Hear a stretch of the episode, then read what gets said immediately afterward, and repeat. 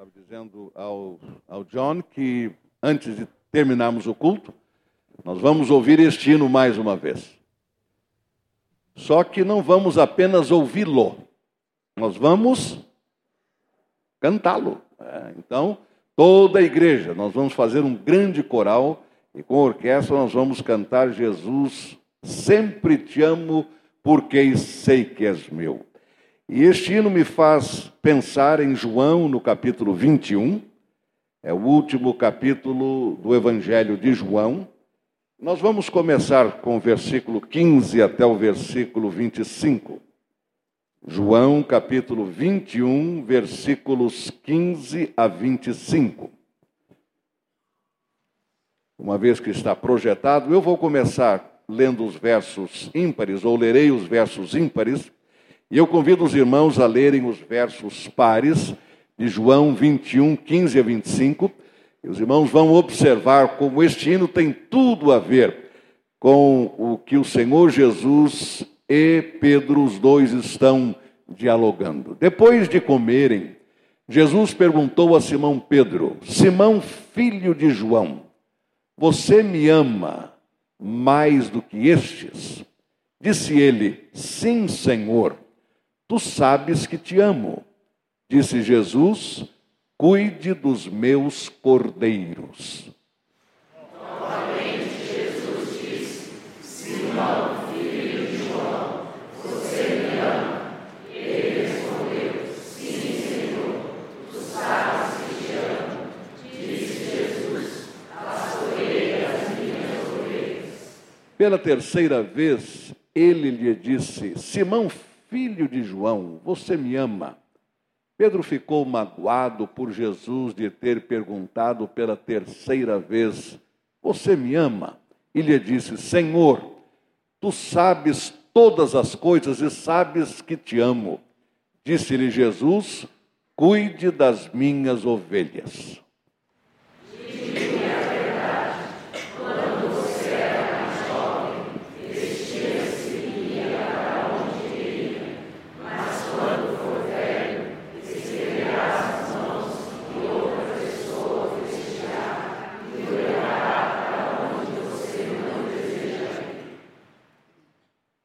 Disse Jesus isto para indicar o tipo de morte com a qual Pedro iria glorificar a Deus. E então lhe disse: Siga-me.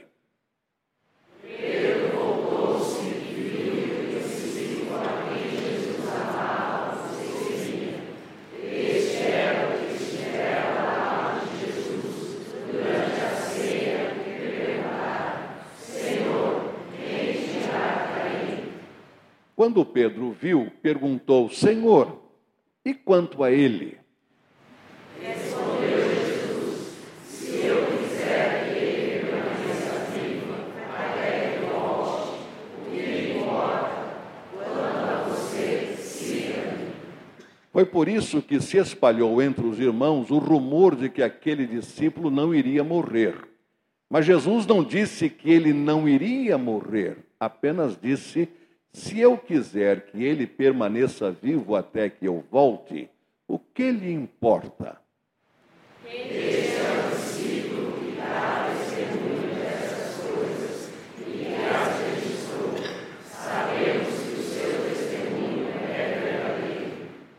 Jesus fez também muitas outras coisas. Se cada uma delas fosse escrita, penso que nem mesmo no mundo inteiro haveria espaço suficiente para os livros que seriam escritos. Jesus, sempre te amo. É assim que começa este belo hino que o grande coral do workshop cantou e que nós cantaremos dentro de mais alguns instantes. E o diálogo que se travou entre Jesus e Pedro uh, nos mostra uma realidade com a qual muitas vezes nós temos que enfrentar e lidar. O que é mais difícil, a gente ser decepcionado ou decepcionar? Nós enfrentamos isso o tempo todo. Quantas vezes, e temos de admitir, por razões as mais variadas, muitas delas até mesmo fora do nosso controle, da nossa capacidade de gerenciamento pessoal, nós acabamos ah, por decepcionar alguém ou várias pessoas. Em outras ocasiões é exatamente o inverso. Nós sofremos a decepção. E a pergunta é esta: o que é mais complicado? A gente sofrer uma decepção ou causar uma decepção? Possivelmente as duas sejam muito complicadas. Porque, por um lado, se a gente decepciona alguém, digamos que intencionalmente houve de nossa parte algum tipo de maquinação nesse sentido e depois nós nos arrependemos, mas no princípio a gente acabou decepcionando mesmo de propósito. O arrependimento é terrível. O remorso que começa todo o processo é muito difícil quando a gente tem certeza de que decepcionou alguém e de fato poderíamos ter evitado tê-lo feito, mas não evitamos. Então é muito duro, é muito difícil quando nós decepcionamos alguém. É difícil também, embora talvez um pouco mais uh, suportável, quando a decepção foi involuntária. E isto pode acontecer, por exemplo, quando as expectativas colocadas sobre nós vão além da nossa capacidade de satisfazer a elas e, consequentemente, podemos decepcionar, não porque quiséssemos decepcionar, mas porque se esperou de nós muito mais do que poderíamos dar. É difícil, é difícil. Mas pelo menos a gente não planejou, pelo menos a gente não assim intencionou. Aconteceu, porque se esperava mais do que poderíamos dar. Então, causar decepção em alguém é realmente difícil. Ser decepcionado, de igual modo, quando nós esperamos algo de alguém. Possivelmente colocamos esse alguém uma expectativa muito grande, e esse alguém fez de tudo para chegar lá, mas não teria como fazê-lo, e aí nós é que nos sentimos decepcionados. Isso acontece. Decepcionar ou ser decepcionado. Mas eu creio que decepcionar é uma questão pessoal. É mais difícil do que ser decepcionado. Uh, a gente causar de fato uma decepção em alguém, uma tristeza a alguém, infligir uma mágoa em alguém, é muito difícil. E quantas vezes nós passamos o bom pedaço da nossa vida, e eu tenho encontrado pessoas assim, ah, tentando ainda resolver uma decepção que causaram, uma mágoa que infligiram em alguém. Às vezes, através de uma palavra que foi mal colocada, ela foi mal dita, e aí virou maldita, porque não foi bem colocada. Isto então nos traz uma grande tristeza, quando sabemos que machucamos e ferimos um outro coração. Outras vezes é uma ação, uma ação que talvez tenha sido não bem pensada. E a gente acabou, como se diz, enrolando o processo, enrolando o meio de campo, e aí eh, causamos uma tremenda tristeza, um grande sofrimento em alguém é uma decepção que causamos. E isso nos traz igualmente grande tristeza. Eu vejo que o apóstolo Pedro e Jesus estão conversando num momento de recomposição de uma decepção. A decepção que Pedro causou em Jesus por tê-lo negado três vezes. E a palavra diz que a cada vez que Pedro era indagado sobre Jesus, a sua negativa era mais enfática. Na terceira vez, segundo o texto bíblico, ele até começou a dizer um monte de palavras simplesmente para dizer: Eu nunca vi este homem na minha vida. Nunca vi. Nunca vi. Não conheço. Se ele vivesse no Brasil hoje, talvez dissesse: nunca vi nem mais gordo, nem mais magro, não tenho a mínima noção, não sei que nome é esse que vocês estão mencionando, eu não tenho nada a ver com ele. E aí ele caiu em si. Aí ele sentiu o drama de ter negado a Jesus, de ter decepcionado Jesus. Tanto assim que a palavra diz que quando Jesus olhou para Pedro, ele chorou amargamente. Todas as suas emoções vieram à tona e se manifestaram, se expressaram com aquele olhar trocado com o Senhor. E então não é estranho que Jesus, ao conversar com Pedro, três vezes lhe faz a mesma pergunta, até porque três vezes Pedro disse: Nunca vi este homem, não conheço este homem, não sei de quem se trata. Três vezes. E Jesus, ao confrontá-lo, sem dizer: O que é que você fez? Por que é que você fez isso? Onde é que você estava com a cabeça? Andou comigo durante três anos. Jesus não disse absolutamente nada. Apenas olhou para ele e, posteriormente, neste encontro, que é o último registrado no Evangelho de João, Jesus três vezes pergunta: Pedro, você me ama?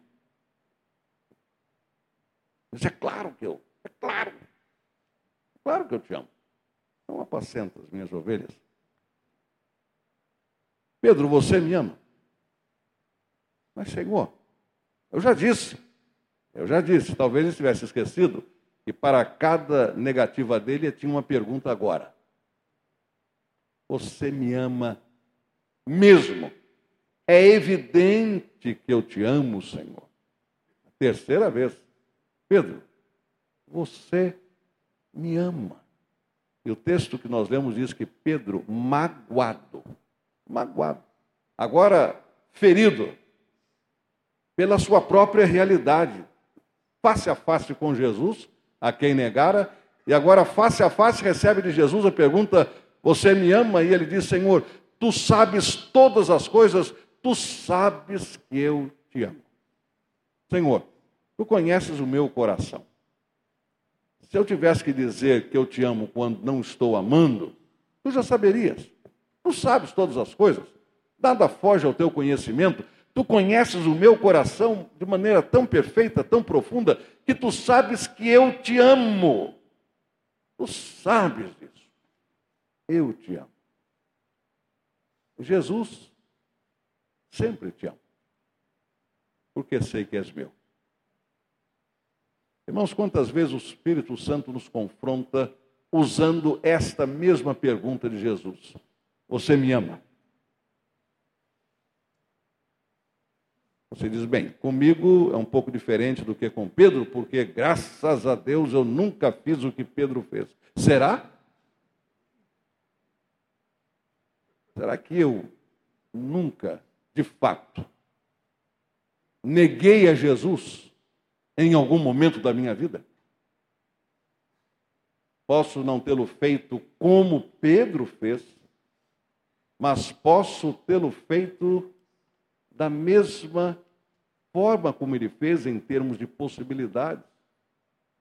E ter decepcionado a Jesus quando ele esperava muito mais de mim. Quanto à minha confissão de fé, quanto à minha defesa dele e da sua presença na minha vida, quando do silêncio do meu testemunho, quando da ausência das minhas palavras, quando da absoluta ausência das minhas ações e iniciativas que diriam muito sobre Jesus e eu fiquei calado. Eu nada disso. E ele então me pergunta: Você me ama? Você me ama?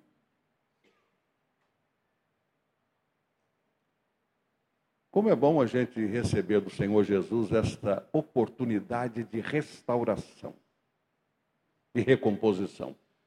Da mesma forma como é ótimo receber da parte de alguém a quem nós infligimos alguma mágoa, a possibilidade, a oportunidade de restaurarmos um relacionamento, a possibilidade de nós recebermos um perdão, a possibilidade até de pedirmos o perdão.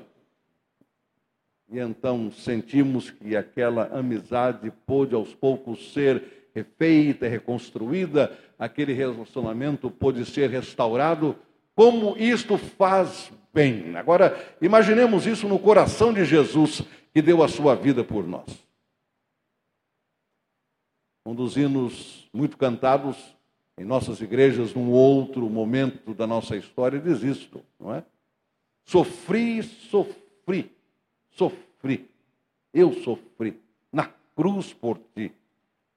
Que fazes tu por mim? Sofri, que fazes tu por mim? Morri na cruz por ti, que fazes tu por mim? Isto é, eu dei para você aquilo que eu tinha de melhor, a minha vida. Agora, o que é que você tem feito por mim? É outra forma de dizer: tu me amas. Tu te importas comigo? A minha pessoa vale alguma coisa para ti? A minha morte vale alguma coisa para ti? A minha cruz vale alguma coisa para ti? O meu túmulo vazio vale alguma coisa para ti? Você me ama. Você me ama. Você me ama. O Senhor Jesus indica a Pedro que ele teria uma morte, que Jesus já sabia como seria. Segundo a tradição, ele então foi crucificado, mas optou ser crucificado de cabeça para baixo, porque não se considerou digno de ser crucificado como Jesus foi crucificado. Então ficou de cabeça para baixo. Mas Jesus diz: Olha, vai chegar um momento na tua vida, Pedro, que alguém te pegará pela mão e te levará. E o texto diz, significando com isso o tipo de morte que ele enfrentaria. Mas antes de chegares lá, Pedro, amas-me. Amas-me. Amas-me. Se Jesus aparecesse em carne e osso, porque vivo ele está. Para mim, me fizesse a mesma pergunta: Você me ama? Fausto.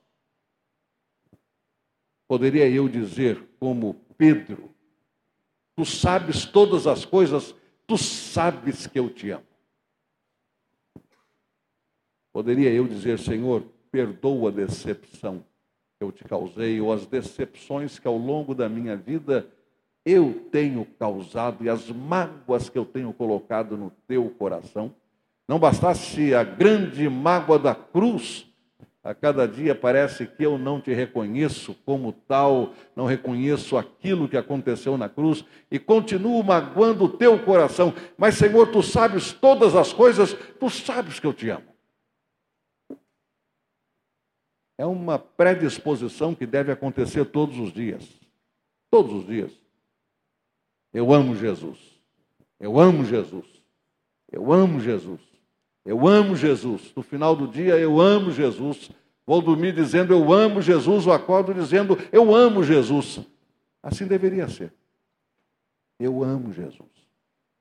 Para que Jesus nunca tivesse que me perguntar, mas você me ama mesmo de coração. É isto que você tem, é este o sentimento que você nutre por mim.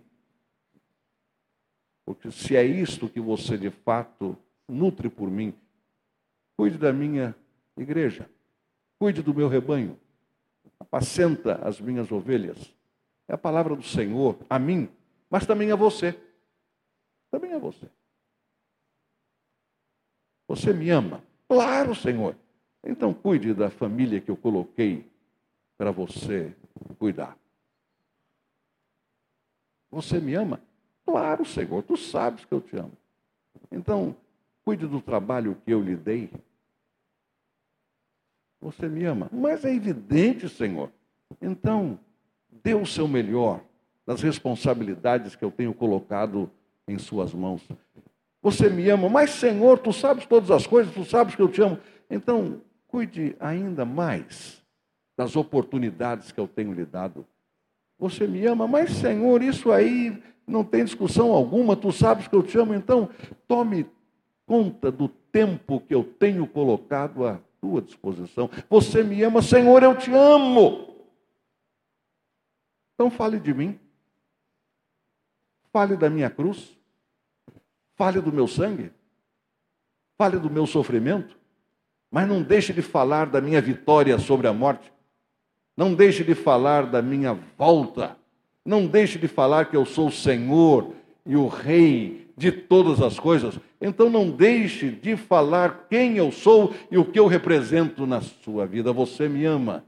Senhor, tu sabes que eu te amo. Agora minha pergunta a você é esta: você ama Jesus? Você ama a Jesus? Você ama a Jesus? Eu amo a Jesus? Então que nós vivamos da melhor maneira possível, fazendo de tudo para honrar o nome de Jesus. Que esse nome nunca seja envergonhado através de nós. Que este nome nunca seja questionado por causa de nós. Que este nome nunca seja vilipendiado por nossa culpa. Que este nome nunca seja desonrado em alguma coisa que nós fazemos. Que nós sempre demonstremos a Jesus que nós de fato o amamos. Jesus, sempre te amo, porque eu sei que tu és meu. A história deste hino é interessante. No livro Notas Históricas, ao Inário para o Culto Cristão, que é um excelente livro, escrito pela doutora Edith Brock Mulholland. Foi missionária no Brasil durante longos anos e ela pesquisou muitos dos hinos que nós cantamos para trazermos a história destes hinos. E ela traz o seguinte sobre este belo hino Jesus, sempre te amo. Esta comovente letra de William Ralph Featherstone foi escrita quando ele estava com 16 anos de idade, em 1862, possivelmente ao converter-se, e traça a íntima ligação entre amar e submeter-se a Cristo, nosso Mestre, Senhor e Rei. Featherstone, que foi o autor da letra, enviou a letra para sua tia, que achou por bem recomendá-la para publicação.